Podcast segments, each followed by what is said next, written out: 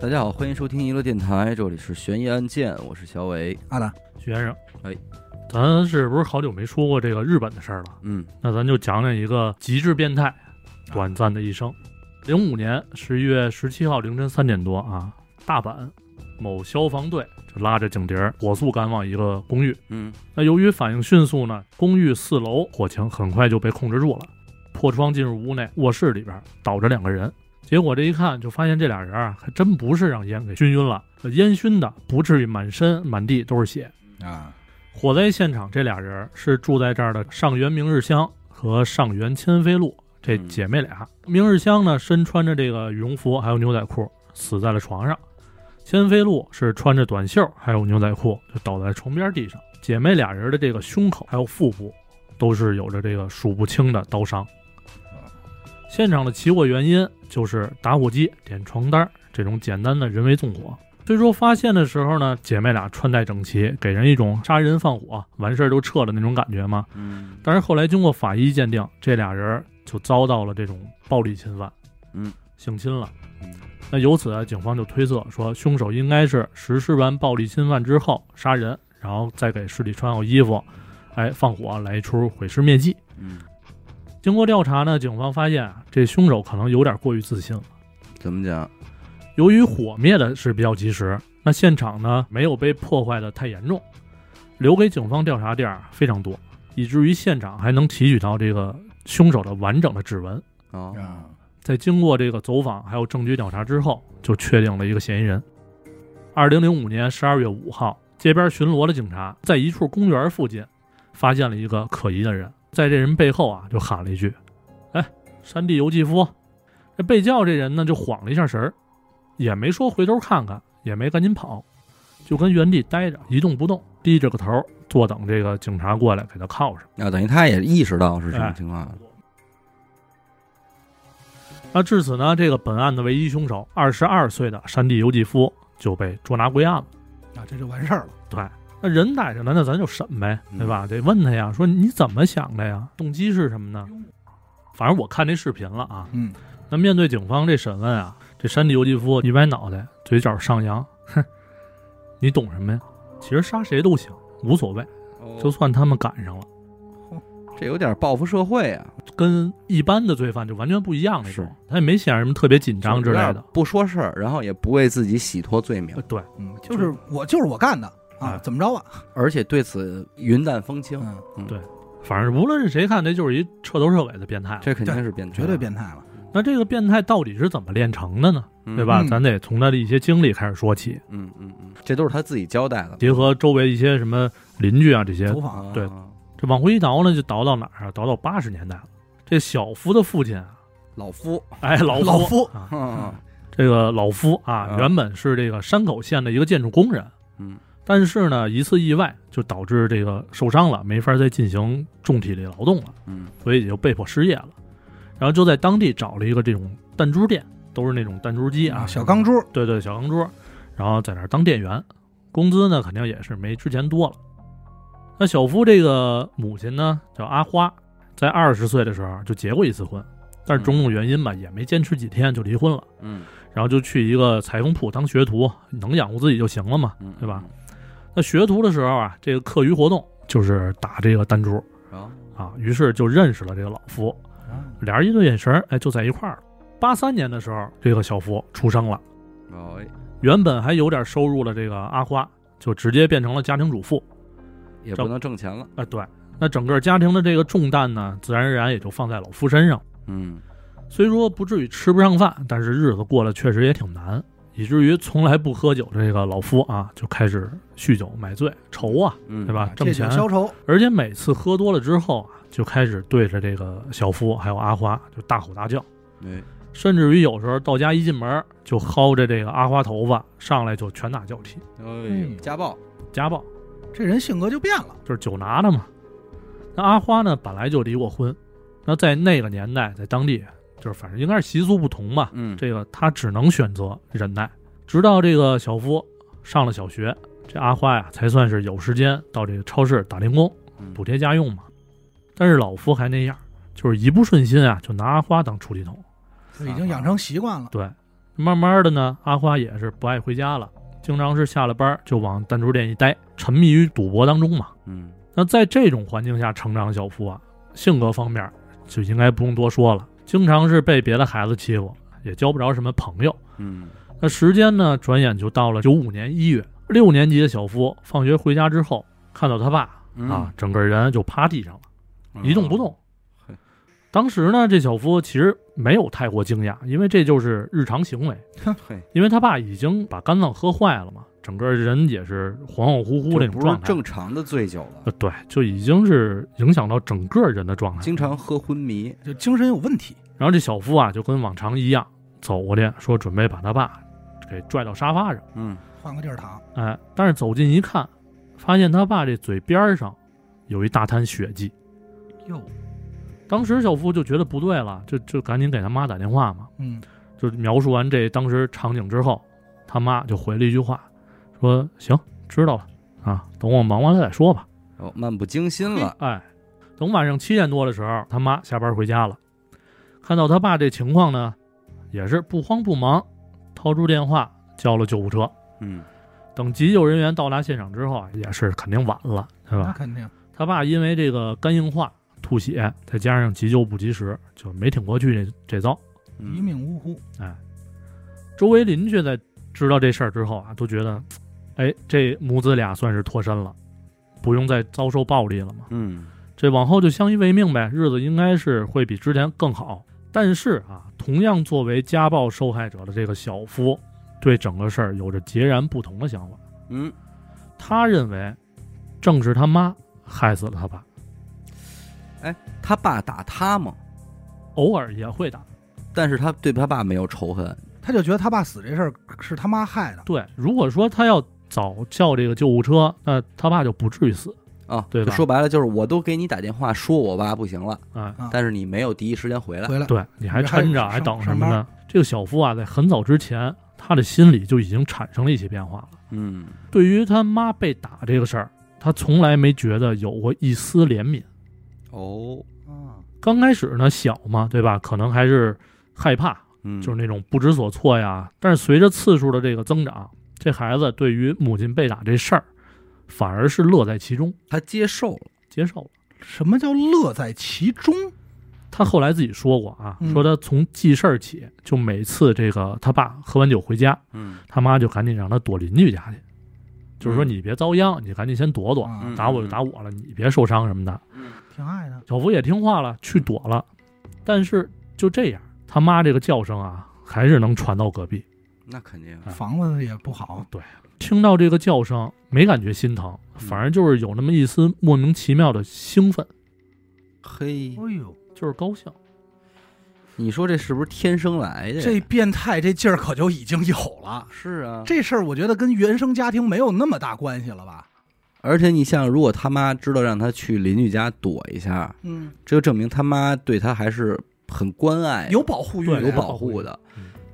但是他居然能产生这种感觉，我能理解成就是说听女女人这个呻吟惨叫，惨叫惨叫啊，他嗯听女生女人惨叫，他就高兴。就是兴奋，就没来由，因为还小嘛，他可能不会表达那么多。他无。法正确的理解这种兴奋是什么。对，啊但他就是兴奋了是事实。那转眼呢，这个小夫也是上了初中了，顶着这个丧父啊、贫穷的这标签儿，他在学校过得其实也不好，抬不起头，好多同学就是嘲笑他、欺负他。嗯而且不光是同学，老师对于这个小夫都是另眼相待。在一次这个料理课，就他们学做饭啊， 嗯啊上课，日本的特点，对，学做饭。然后小夫跟同学们一块儿就是炒菜呀、弄给那弄弄吃的什么的。按理来说，这些做完的食物，就甭管好吃不好吃，基本上都是自己消化啊啊啊，就给自己吃当零食啊什么的都可以。嗯但是当小夫做完这些之后，这老师就走过来了，嗯，直接拿过他那碗把食物给倒了。哦，哎，还补上一句说，这些食物啊吃的，只有交了材料费的同学才允许吃，哦哎呦，就直接扎肺管子嘛，这一下。这是这是这绝对是一种天大的羞辱，没面子了。太没面子了。反正经过这次羞辱吧，嗯啊，小夫在学校里是更抬不起头来那了。肯定，然后一些需要小组完成的课程或者说活动嗯，跟小夫也都不沾边了。不良少年也频繁找他麻烦，就是这种欺负玩儿嘛，叫什么校园霸凌嘛，人嫌狗不待见。，对，经常是调侃他这个家庭，呃，压抑情绪吧，反正嗯让小夫算是爆发了一次。有一天就是从家里拿着一把菜刀就上学去了，有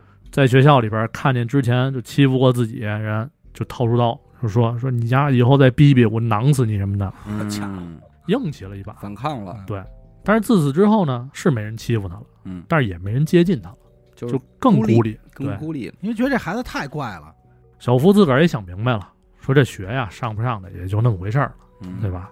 然后以至于最后就是连毕业典礼都没去。初中毕业之后呢，这小夫就踏入了社会，准备找工作。嗯，但是由于年龄还有这个学历的原因吧，也没什么公司愿意用他。那是你初中初毕中毕业，哦业十五你岁数也小是，吧？也就十五六，嗯，，对，差不多。最后呢，就只能找到一份这个送报纸的工作，每月工资还得上交给他妈一部分。嗯但是即便如此啊，小夫还是觉得挺高兴，嗯，因为长这么大终于是有钱花了，至少呢，这个小时候不敢进的这玩具店，这回是能去了。能嗯，买点东西。那在经常光顾的这个玩具店里边，小夫就认识了比他大七岁的一个女店员啊，叫川崎吧，川崎小姐。一摩托车呀好，家伙，虽说年龄差距有点大啊，嗯但是完全不影响俩人之间的感情。哎哎，就这么着，这俩人算是走到一块儿了。嗯小夫就认为啊，说这是他这辈子嘖最爱的女人。嗯，哎，因为只有她会对自己笑。命中注定，只有他会从货架上给我拿玩具。哎，其实你别说，这也确实是我小时候也觉得说，这个玩具店的售货员比别地儿漂亮， 是，不对吧哄着你玩儿那种。对，嗯随着后来这个小夫的收入稳定啊，家庭状况呢似乎也是正在好转，嗯眼瞅着日子是越过越好了。但是到两千年的时候，嗯这破烂事儿又来了。嗯，一月份的一天啊，这小夫正跟川崎俩人在屋里腻呢，突然就被一阵这个敲门声打断了。那透过猫眼一看呢，一花臂大哥站门口呢。哦这，小夫小啊，他吓坏了，嗯没见过这这种人黑啊，社会呀，这是啊，也没敢开门。紧接着这大哥就喊了，说说你别装不在家啊，哦嗯别，装孙子哎，赶紧交房租，啊！再不交水电都给你停了啊。嘿，哎，小夫以为是敲错门了，因为一直在这儿住着，没见过这种情况嘛。嗯但是看见大哥这纹身，也没敢出去。嗯没多会儿，这大哥走了，才算消停嘛。就等他妈回家，小夫把这事儿跟他妈一说，嗯，原本呢，他以为啊，对他妈也会说说什么敲错了呀之类的，但是没想到他妈呀就有点面露难色。嗯，哎呀，也赖我，你爹没了以后啊，这几年我就沉迷上打弹珠了，嘿，家里这点钱呢，基本上也都折腾进去了。嗯，我也不好意思跟你说，心想着说，再我再多玩玩，对吧？保不齐哪天就给挣回来了。结果这越赌越输，好几个月就没交房租了。小福听完也是没辙，自己这刚上班也没什么积蓄，对吧？原本给他妈点钱，说让他帮自己攒着，嗯但是这回全折进去输了。了，哎，嗯那最后呢，他妈是东拼西凑，算是把这房租给补上了。嗯接着就赶紧搬家，换个地儿住。嗯，一是这房租啊更便宜点儿，二是躲其他的一些债哎务你。也只能这样了，对你没辙了，这日子现在这就说有点过不下去了。过不下去。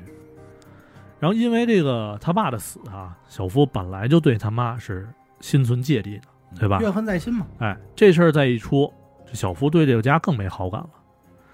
那时间呢，转眼就到了这个六月份儿。小夫送完报纸回到家的时候，发现门口又站着一人，一大妈，神色还挺紧张。小夫赶紧上前就问说：“你是谁呀、干嘛站我们家门口啊？”之类的。谁知道这大妈一开口呢，小夫就直接懵了。啊，他妈说呀，他是阿花，也就是小夫他妈的同事。前几年呢，他妈跟他这借了五百万日元，哦，五百万，折合人民币应该是二十多万吧，那他对他们家来说肯定是天文数字对，了。肯定大钱了。这好几年过去了，压根儿也没有什么还钱的迹象。嗯，现在又玩起失踪，又搬家了，嗯说上门好聊聊这还钱的事儿。嗯，那小夫一听说五百万，也傻眼了，说这辈子没见过这么多钱呀、他自己也肯定还不上，对呀、赶紧就想办法先把这个大妈给糊弄走。嗯，然后就跟屋里等他妈下班回来，嗯上，来就问嗯说说吧，五百万怎么回事儿？他妈一看这事儿啊，藏不住了，也就说出了实情，说在这个他爸死之后，他妈觉得自己老单着也不是个事儿，毕竟在日本，对吧？这种家庭主妇的概念还是挺强的。嗯，他就想赶紧把自己嫁出去，当个家庭主妇，嗯这样别人看自己的这种眼光能稍微好一点儿。嗯嗯但是找了这么几个，要么就是想这种随便玩玩的这种老色逼啊，嗯要么呢就是知道他有孩子，就说不合适。嫌弃哎哎，对，反正是四处碰壁。那为了把自己能嫁出去，他妈有点就是走火入魔了，嗯就是只能想办法包装自己，然后跟同事就借了这五百万，给自己撑腰，嗯然后浓妆艳抹，就不停的出入这个婚姻介绍所，跟人相亲。哦他终于在一次这个相亲当中啊，认识了一个让他心动的男人。在聊到关于钱的问题的时候，他妈就非常自信了，说我啊五百万嗯 不会给你造成什么负担，哎，哦这这种这种话吧。打肿脸充胖子嘛。对那之后呢，他妈又跟这男的多次约会，终于有一次，这男的说：“哎呀，我这个最近生意遇到点困难，得嘿，哎，需要五百万周转，嗯哎，等过了这个困难时期，咱俩就结婚。”嗯那他妈当时听完这个“结婚”这词儿，脑袋就整个空了，嗯别的什么也不想了，就为了拴住这个人，直接就把钱给人家了。嗯，哎，结果可想而知，对吧？钱到手，结婚这事儿也不提了。这命运也不太好，还遇着一杀猪盘，是啊。那后来呢，这个他妈在跟这男人聊到结婚的时候，这男的就说了：“说你这孩子都这么大了，我考虑考虑吧。嗯”哎，其实就相当于是那就种收不就是收网了吗？人家对婚姻诈骗了，相当于是。嗯哎，从此之后，这人连同这五百万也就消失了。这整个事儿啊，小夫他妈觉得自己并没有做错什么，嗯反而是觉得这个小夫耽误自己了。嗯哦，就还把这迁怒于孩子了。对，那这些话就给小夫听的是哑口无言。其实从人性的角度出发，这两个人互相的怨都能够理解。他觉得自己有孩子是个拖累，拖累然后他儿子觉得我怎么摊上这么姨妈？你在他们两个的这个生活里边，其实你没有看到这两个母子之间过多的关照，就是看不到生活的生活的影子是就是吧？各玩各的嘛。嗯，对，很少，嗯很少。那之后呢，这个小夫也是不知道说什么好了，嗯当时做一决定，说我走吧，啊，，这家我是待不下去了，嗯我找我女朋友住去。嗯那挺好，这挺好。哎，就这么着，这小夫啊，算是暂时离开了这个家。嗯分开住之后，眼不见心不烦，就觉得应该不会再出什么幺蛾谁子了。惹的祸谁自己平。哎，但是呢，没想到川崎这边又出事儿了，哦就他女朋友。七月二十九号上午，这个送完报纸之后，这小夫啊就回到了他女朋友家里边，就发现自己这平时非常爱笑的女朋友不爱说话了，哦闷闷不乐。小夫呢就过去就说：“怎么回事儿啊？”嗯啊，就开始追问。嗯，川杰终于是开口了，说我最近啊，好像是招生变态了。哦今天啊，接了好几个骚扰电话，对面要么就是接通了不说话，要么就是甩下一句“去死吧”，然后就给挂了。 这挺欠的这我种，怎么觉得像恶作剧啊？他俩都以为是恶作剧。嗯那小夫经历了之前这些事儿，肯定他有这想找个泄愤的点嘛，对吧？这火一下就上来了，说你把电话给我。嗯，啊，最近我正愁没地儿撒法子呢，嗯我好好骂骂他。结果接过电话一看这号码，这这不是我妈的手机号，哟哎呦，夺门而出，奔自己家去了。小夫上来就问说：“你干嘛给我女朋友打电话呀？这什么意思呀、对嗯啊，他妈呢也是没好气儿，什么意思？就那意思呗。嗯我遇到这么多男人，就因为你啊，我被拒绝了多少回？嗯嗯，哎，反正越说越激动啊，说我对你一直不离不弃，嗯从没说把想把你抛下怎么着的。但是现在你竟然因为一个这个认识没两天的女人，嗯把我给甩了。哦哎，就是埋怨他有点这个有了媳妇儿忘忘了娘。娘对，说你让我得不到幸福，嗯我也要亲手毁了你的幸福，嗯就甩这么一句话。这娘俩现在在我看来有点极限拉扯那意嗯思，是就是分也分不了，然后好也不在一块儿好好过嗯着。小夫呢，就就浑身颤抖，就攥着拳头，好像之前所有的事儿就已经在小夫脑子里边转了一遍了，嗯最终还是破防了。哎小夫啊，直接从门后头拿出这个棒球棍子，冲着他妈这脑袋就直接抡了过去。你得，随着一声惨叫，倒在了血泊当中。但是看到眼前这场景呢，小夫并没感觉到害怕，也没说什么瞬间清醒了之类的，嗯反而因为那一声惨叫，就好像勾起了他童年的这种记忆，嗯，嗯，就兴奋了，哎手里这棍子就一下两下，接着这么越砸越高兴，越砸越兴奋，哎呦，直到他妈完全不动弹、没有反应之后，嗯这才停手。疯了这人，之后啊，这小夫就不慌不忙的走到浴室，说身上都是血呀，我脱下来洗洗呗，洗个澡什么的。嗯，这时候突然发现说，我这内裤里边怎么黏、哦黏糊糊的呀？哟，脱下来一看，就小声嘟囔：“嗯，要的就是这感觉。哦，他居然因为这个事儿就射精了，对，那这个他这已经是变态到一定级级别了”，对，反正我是我是没见过这样的状态的人。不是，现在这个事儿啊，咱们我现在脑海嗯中想象不出来，你知道吧？这就是人与人之间的差异了，到了第二天凌晨三十号嘛，小夫就拨通了报警电话，啊，自首了，自首了，说我杀了我妈。在他被逮捕之后啊，检方认为说这小子可能精神有问题，那绝对的，而且生性凶残，有严重的暴力倾向。如果不重判啊，这人对社会具有很大的威胁。嗯，但是呢，最终小夫并没有走上刑事法庭，他是被分配到了山口县一个小的民事法庭进行审理的这个事儿。嘿，当时的这个法官就认为啊，说这个小夫一是年龄小，嗯，二是呢，由于他这个成长的家庭环境不太好，嗯，导致他缺乏判断对错的能力，我操，他这倒挺有人情味儿，哎，啊，肯定是一时冲动犯下了这种错误嗯啊。如果说给他足够的教育，还是能够回归社会的。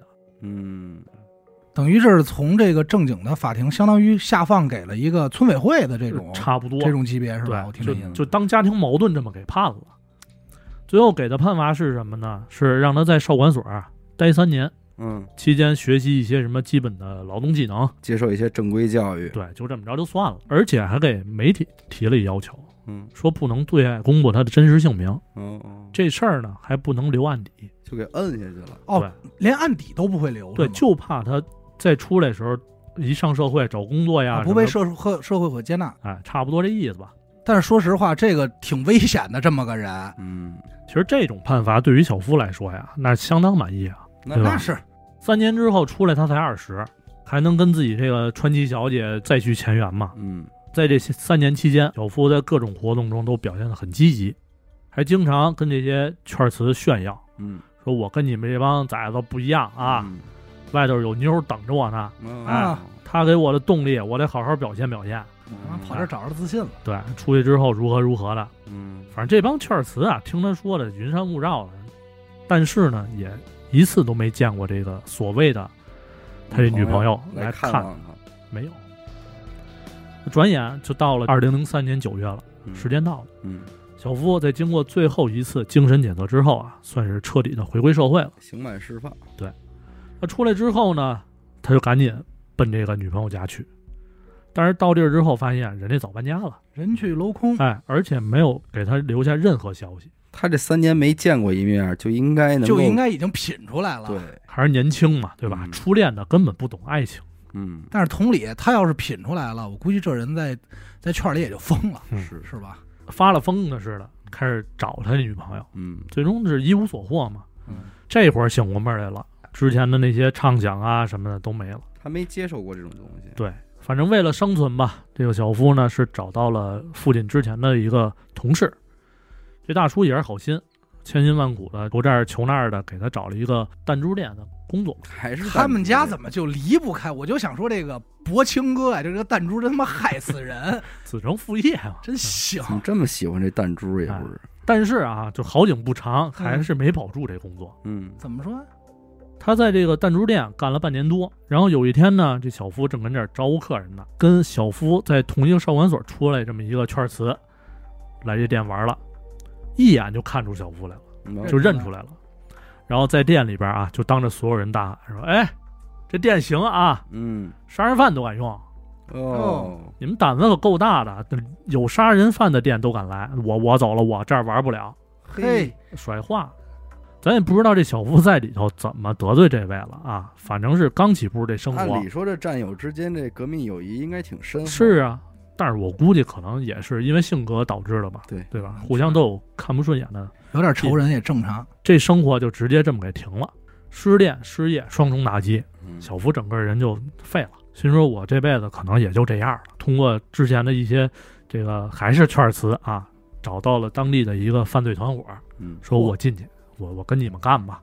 走不了好道了，那这团伙主要业务是什么呢？就是针对于这些博青哥啊，嗯这又是弹珠，这这这案子离不开弹珠了。游戏机啊，就开始非法的这种怎么说挣钱吧，用什么无限干扰啊、偷换芯片啊等等方式啊，哦，明白就就是换就是作弊这块儿的是吧？对就开始换大量的这弹珠。嗯，他们这个玩法其实挺好像有的电影也拍过吧，成龙演那个，呃，对对对我，是是吧没有印对象。就是他那是们一个偷渡到日本，然后在那机器上做手脚，那然后好像还是一个挺挺大的案子，对对对，啊，嗯就是拿这弹珠换钱，嗯先换礼品，然后边上出弹珠店门口就是一当铺，说白了就是对老千，呃，对，对，出说老白了就是钱，出老他们说千白，就是老千，嗯然后换钱嘛，对吧？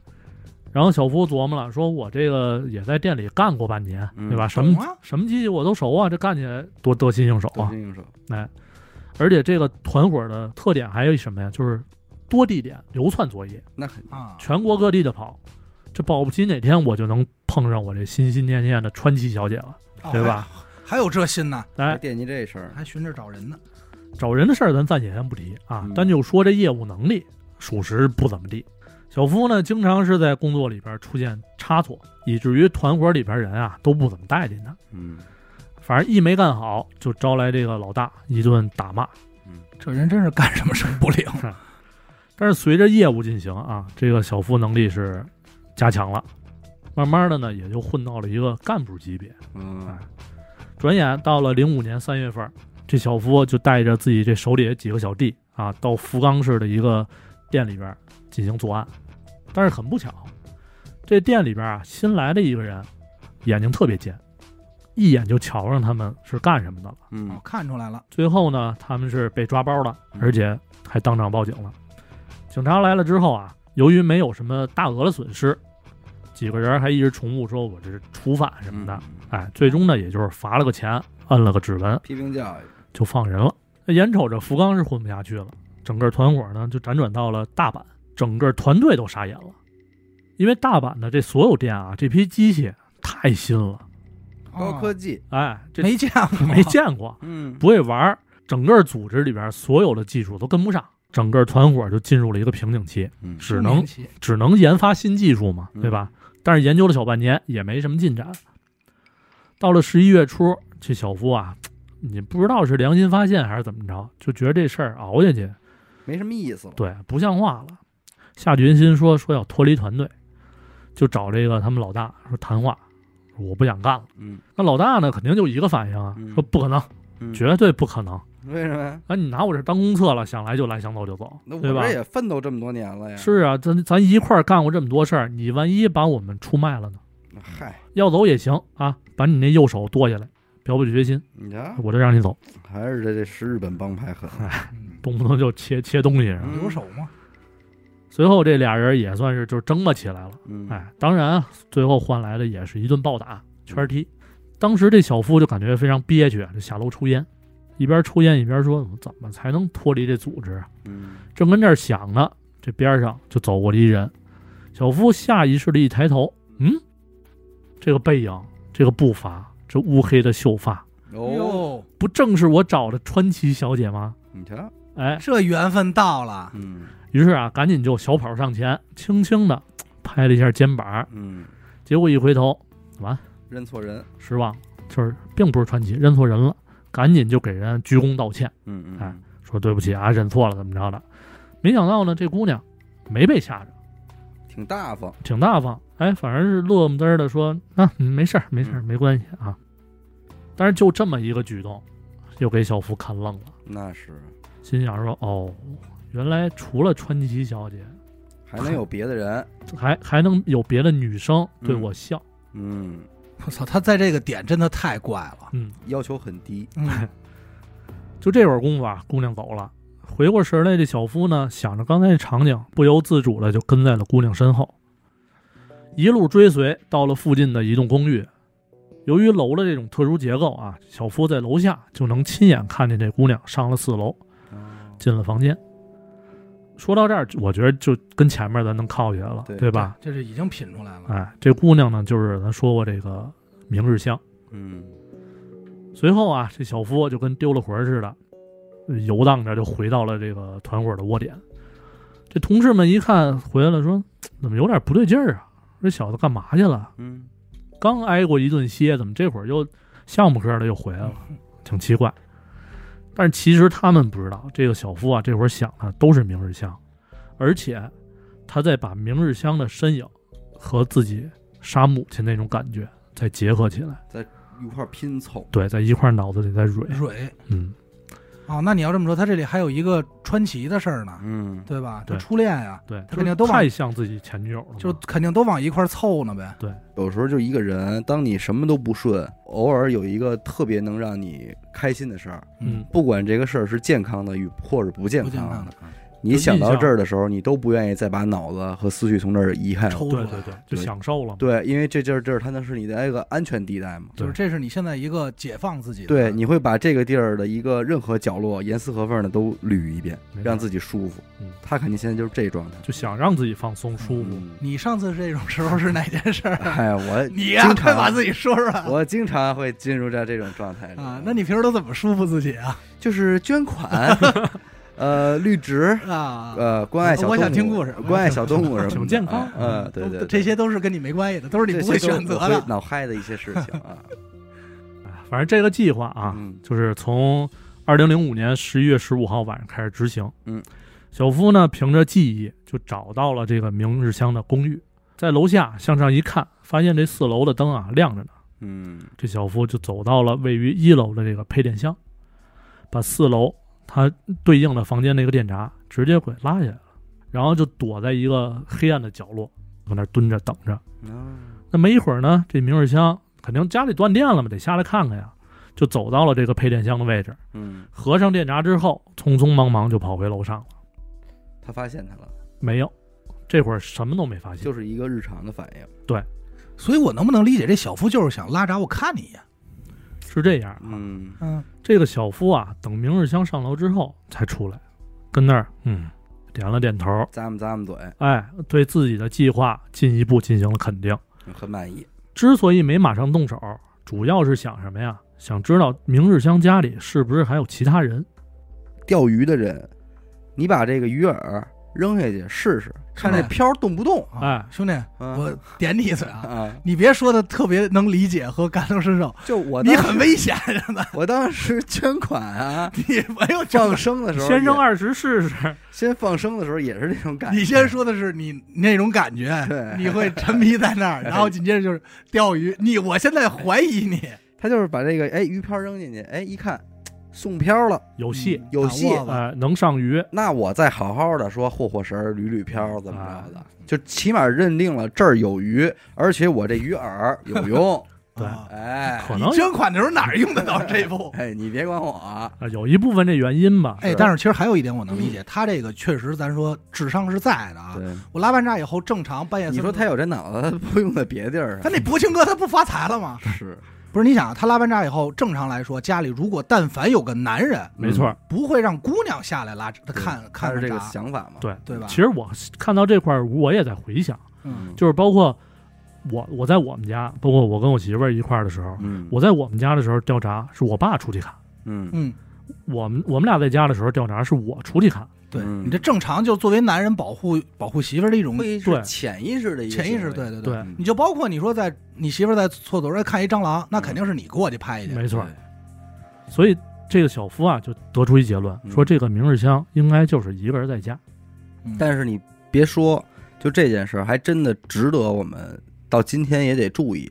对深思一下，就是听众里的单身女孩儿，是吧？因为毕竟这招儿可在今天还能用。能用，相当能用。咱们现在住这楼电箱里还是在的外头电箱还是在楼道里的。没错对。嗯到了第二天晚上啊，这小夫就带着锤子，还有一把尖刀，就嗯走到了明日香公寓的门口，听着凶器。敲了敲门，发现没人在家。嗯哎，就又找了个隐蔽的角落躲起来了。嗯这一等啊，就等了好几个小时，直到这个十七号凌晨，小夫才听见上楼的脚步声。嘿，就在明日香掏出钥匙打开房门的一瞬间，小夫立马一个箭步上前，嗯哎，用刀顶住了明日香，把他推进房间。刚开始明日香还想呼救，但是根本来不及，嗯直接就被小夫把嘴捂住了。在扭打当中，这个明日香就被打到失去反抗能力。嗯这人不是已经相当于昏厥了吗？就是嗯不动了吗？嗯紧接着，小夫就把这明日香抬到床上，嗯性侵一边性侵，一边拿刀就扎这个明日香的身体。哇塞你就想这这场景，我觉得不好描述。你可能动一相下当变态下边动一下，上边插一下，嗯对吧？挺恶心的。等完事儿之后呢，这穿好衣服准备走人的时候，这个小夫又听见门口有开门的声音。这个人啊，开门的其实是明日香的妹妹。哦他不是自己住其实不是自己，这姐儿俩啊一个是上班，一个是上学。哦一听见门响，这小夫就赶紧拿刀到门口蹲着了。这门一开，得直接就把这妹妹也给控制住了。一锅端吧哎，之后呢，就跟刚才对明日香的行为一在模一样上演一遍嘿。等所有这一切做完之后啊，这小夫就拿着刀，再做最后一个行为，嗯就是对着明日香还有她妹妹的心脏嗯狠狠地补上了最后一刀。就是等完事儿以后，我再让你死其实这过程估计就已经没有，就不好说了哈，对应该可能，但是他这一下就是为了达到他这个目的嘛，对对就是捅心脏。这一切之后啊嗯，这个小夫就说：“那我上浴室洗个澡呗。嗯”洗完之后呢，在阳台又抽了根烟，回味了一下刚才这种兴奋还有刺激的感觉。哎我你说他就这么做街坊邻居没有任何反应吗？就是可能是声音就那一瞬间出来，再给盖住了。我觉但不应得该吧？他肯定是愿意听这声儿啊，他对他为了听这声儿啊，然后你说这种呼救就居然无效，关键是你就算不呼救，那扎一下还 疼呢，对对吧？他得叫啊，那对肯定是撕心裂肺的叫，对啊呀、可能这个日本人还是不太爱看热闹。或者是没当回事儿，也有可能就是说邻居正好没在家，嗯反正就是最终肯定是这么个结果呗。对对，最终是这样。最后一步就是拿这个打火机点床单嘛，嗯对吧？然后锁上门他。的目的也是毁尸灭迹。我感觉他好像不是那种有计划的，就是我特会杀人，啊然后因为他感觉不是不是类似于杀手那种，嗯，对，就是我好像是为了，呃，过瘾，就过完瘾以后，然后我突然过完瘾，我才就意识还是说他钓鱼，他只享受了鱼上钩，他给蹬上来了。对，这过但是程具体这手里拿着这鱼怎么办？嗯这包括怎么怎怎么吃，后续他都没我有是。给放生了，我还是给吃了，嗯卖给鱼坑老板，他没琢磨。他应该是我，我现在感受就应该他完事儿以后，突然意识到，哎呦，我还是应该清理一下现场，嗯才出于下出出此下策说点的床单儿嗯，对，差不多应该就是，反正怎么着，他都是要掩盖这些东西吧。吧，反正手法也说白了不就是聪明。没给自己留什么后手。就是你说他聪明吧，他好歹放火了；嗯说他不聪明吧，现场又有他指纹，对对吧？这就很矛盾。之后呢，就是咱开头说了，没逃过法律的制裁。那肯定，啊那肯定，这好嗯逮。就从他杀完人、放火这个毁灭证据这一项啊，就不可能说以精神这种疾病脱罪了。那不可能啊。而且他不是第一次初犯，对吧？对，但是那会儿他案底没被没被揭出来，就是第一总要有记录吧？没有，好就是家伙被深挖啊，在嗯深挖之后才找到了这些东西。就是他弑母这件事儿，对对对。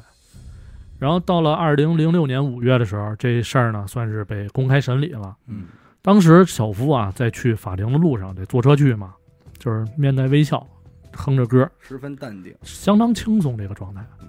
审理过程当中呢，这小夫也是就翻来覆去就那几句话啊，嗯。我不知道，随便，无所谓。还是还是怎么说呢？他对这个世界其实没什么可留恋的。就是整个生活状态已经到那种地嗯步，嗯嗯。就不值得了。所以你看，他为什么他明明遇遇到了这个明日香，他为什么没想说，那我重新追追这个女对，孩跟儿？嗯他好啊什么的，说明什么？之前那个川崎留给他的更多的是恨，对，怨恨。他相当于是把那个对川崎的恨又转嫁给给转嫁到了明日香的身上，就是迁怒当。然也转嫁的也会有这种爱慕和我觉得他就是迁怒的，呃，迁怒以后他还有爱在里头，对对吧？都一块儿都过来了。然后对在他这个过程中，他又想起了当时他弄死他妈的时候的那种兴奋点和快感，嗯对就是全都转移了。到了十月的时候，这是一次审理吧，算是嗯，检方这边呢就提交了一个请愿书，嗯请求法院判处小夫死刑。这个请愿书上附上了两万多人的签名，嗯，都觉得他这事儿不行，就都觉得该死。是嗯是，这绝对的。然后这个法官啊就把这请愿书给小夫看了，嗯就是问他说有什么感觉？ 有什么感想？嗨，小夫说没感觉，随便，嗯就还是就是放弃了。无所谓。哎，最终呢，法官还是判处了这个山地游记夫死刑啊。嗯，当时他这律师啊还想给他上诉呢，嗯说缓缓呀什么什么的。小福也说了，说我不上诉嗯，就没意思，嗯已经被判了死刑了，我还能挣吧多长时间，嗯，对吧？就这样吧，不想思考这些问题。我脑子里只有一个疑问，就是说我到底应不应该被生下来？哦，就开始反思这些问题了。哎呦，你说他命苦吧，他也是不容易，嗯但是你说他这个后边干这事儿吧，嗯就是我，我现在在想一个问题，就是说他这个事儿和他的原生家庭到没到底有没有那么强烈的关系？就是如果咱说啊，他生下来就是个恶魔，也合理吧？其实就是他犯的这些事儿来，不是这些事儿来说是合理的。很多孩子小时候也会经历到父母家暴，对，但是从父母家暴这块儿反而产生了愉悦的兴奋感的，这太应少该见不了多吧？所以就能说是天生的就是个恶魔呀。你不用说他，就是说咱们可能没有经历过家暴，但是你起码也经历过，你小时候你父母父母吵吵架，架吵架，那其实作为一个孩子，其实心里还挺拧巴的。就哭呗，你那一刻瓦解了，你觉得这事儿什么时候能过去啊？对，什么时候能回到昨天那样？可能又你心里明白，又得一礼拜，你爸你妈慢慢不说话，冷战，最后才一点点和好。嗯到那一刻，哎，你舒对口气，这事儿过去了。对然后可能又过一个月，又开始打了嗯。哎呦，反正我小时候看我爸妈吵架的时候，我就感觉就是天塌下来了。对，我觉得这事儿太大了，对你根本就不知道该干什么。腻歪。而且经常会比如说突然妈过来了，就拉着我说：“达达跟我走吧。”就会有这种吧。哎呦，这然后这种特嗯严重。对，，然后然后我就就是手足无措，就是我到底该听谁的，嗯，对吧？我肯定不希望我爸我妈吵架吵成这样，但一般这会儿你妈拉你的时候，你爸应该也不原因，不愿意，是吧不愿意。就任由拉走嘛。反正最终啊，这个二零零九年啊七月二十八号，山地游记夫呢是被执行了绞刑，哦哦，呃勒，死也算是怎么说？我觉得载入史册了，应该也算是，就是成为了日本自一九七二年以来最年轻的这个死刑犯。哦，哎还真是得杀死。你不能留啊！你留完以后，就以他的这种，他已经把这些事儿成为一种爱好了。那他再想解脱的时候，他还会重新干这种事儿。这个是一方面，不是还有一派理论吗？嗯，那就是面对着这么多知道这事儿的民众，对他们对这事儿怎么交代？嗯，如果他能活的话，OK，那是不是我这么做也能活？就开始有人效仿了。对啊，法律的威慑力就也不在了。心理变态。